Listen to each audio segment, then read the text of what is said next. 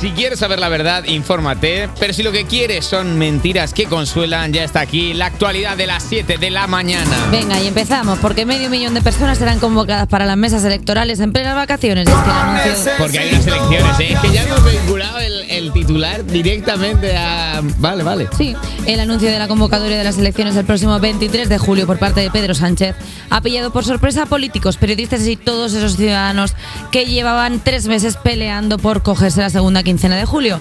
Según la ley, tener unas vacaciones o un vuelo pillado no exime de la responsabilidad de ser convocado a la mesa electoral y no asistir puede acarrear una multa, pero hay quien dice que si se presentan alegaciones será la Junta de la Electoral de la zona quien tenga que decidir, mira, eh, es que ya está bien. Yo, al que le Es toque que- mesa electoral, le recomiendo la actitud Pedro Sánchez ante la vida. ¿Qué? Que es resubir las apuestas. Quiero decir, hemos visto cómo se ha comportado la víspera de ayer. Mm. eh, que es como debéis todos comportaros en la vida cuando tengáis un problema. Que vuestra pareja os pilla poniendo los cuernos, proponedle un trío. Que os sale una humedad en casa, prenderle fuego. Tenéis que ir siempre Ya te- a resubir la vida. Que os toca mesa electoral esto, golpe de estado. Al que le toque mesa electoral, que vaya a las cortes con una pistola en la mano y golpe de estado. Es lo que Pedro Sánchez haría. Ya te digo yo que lo de la humedad y prenderle fuego no funciona así. Pero más allá de eso, o sea, Pedro, en serio, querías ganarte a la gente y pones elecciones en julio. Que la gente necesita las vacaciones, Pedro. Que la gente está, que se tira contra el autobús y tú les quitas lo más preciado de su vida, que son las vacaciones. Me toca a mi presidente de la mesa electoral, rompo la urna, me meo encima y me voy. A ver, si yo sé algo, Ya lo he de- dicho.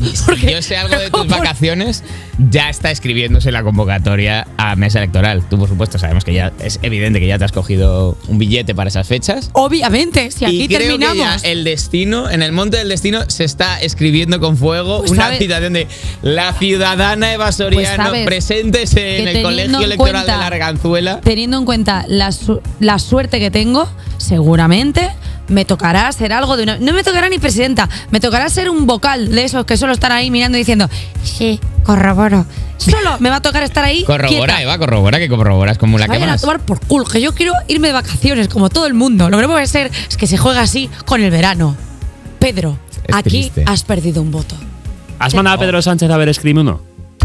Sentencia. Con lo que te Necesito gusta a un ti. mazo para cuando hago estas cosas, porque no tengo mazo. Ahora Ahora, va. voy a votar a quien de verdad me no, apetece. no vas a votar a Pedro Sánchez. Vas a tener que votar a la izquierda ahora.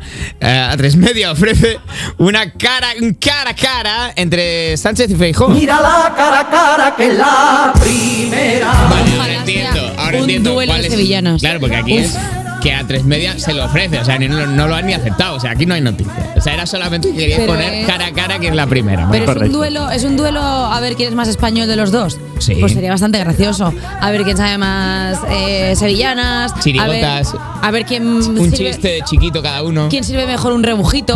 eh, ¿Sabes? O sea, quién sube la cucaña del que Prix. era ya picadísimo. Feijóo diciendo, bueno, una sidra, a ver quién sirve la sidra. Pedro, venga, échale huevos. Perdona, ¿no volvía, ¿no volvía el Grand Prix del verano? Buah, tío, que se lo, que se lo disputen ahí. Las listas de todos los partidos Uf, en eliminatoria eres una genia del entretenimiento. Que aparte, o sea, está perfectamente fragmentado la derecha y la izquierda. Pues Villarriba, Villabajo. ¡Pum! Lo tenemos ahí. En términos relativos, claro, en cada emparejamiento de partidos que se Y es en- presenten, uno en es un verano. poco más de izquierdas, uno un poco más de derechas. Y es en verano. Divertidísimo. Una vaquilla, que a eso. Nos ahorramos las elecciones, que lo decía Ramonchu. Ya está. Uf, eres una genia. Yo creo que deberían hacerlo Grand Eres Prix. Una. ¿Quién va a comprar ese genia. formato? ¿Qué? Está vendido, ya tiene dueño. Ah, Televisión Española tiene. Pues perfecto, la televisión de todos, Televisión Española, perfecto. Ya está puesta la primera piedra del nuevo estadio Spotify Camp Nou. Ay, qué bien. El domingo pasado se disputó el último partido en el Camp Nou, tal y como lo conocemos, ya que vivirá un periodo de remodelación que se alargará hasta 2024. Ayer por la mañana hubo un acto simbólico en el que varios representantes del equipo en todas sus categorías y el presidente del club, Joan Laporta, enterraban detrás de una de las porterías una caja que contenía los periódicos del día, una equipación de la presente temporada, un brazalete de capitán, un balón, unas botas de fútbol, una bandera del Barça unas bragas del Exaputella, pone aquí, pone aquí, no me lo estoy inventando yo, lo pone aquí también, y una, y una bandera de Cataluña también. Y unas octavillas que él coge de los coches que dejan Sí. por delante del Camp Nou, que le gusta a él mucho, que las utiliza para leer. Le Para gusta. entretenerse. Sí, tiene una- como unas octavillas ahí que pone a ver. llama al 900, no sé qué, no sé cuándo, y él las coge porque piensa Y, que le, son y pasa un rato divertido, como de, como de cerrajeros 24 horas. Yo lo lee y se queda tan a gusto. Va por otro lado, pero sí, Sí, bueno, cerrajero vale, también vale. puede ser. Eh, Tenemos otra noticia, podemos. No, se acabó, pues hasta aquí la actualidad. Venga, ya está. Pa, pa, pa.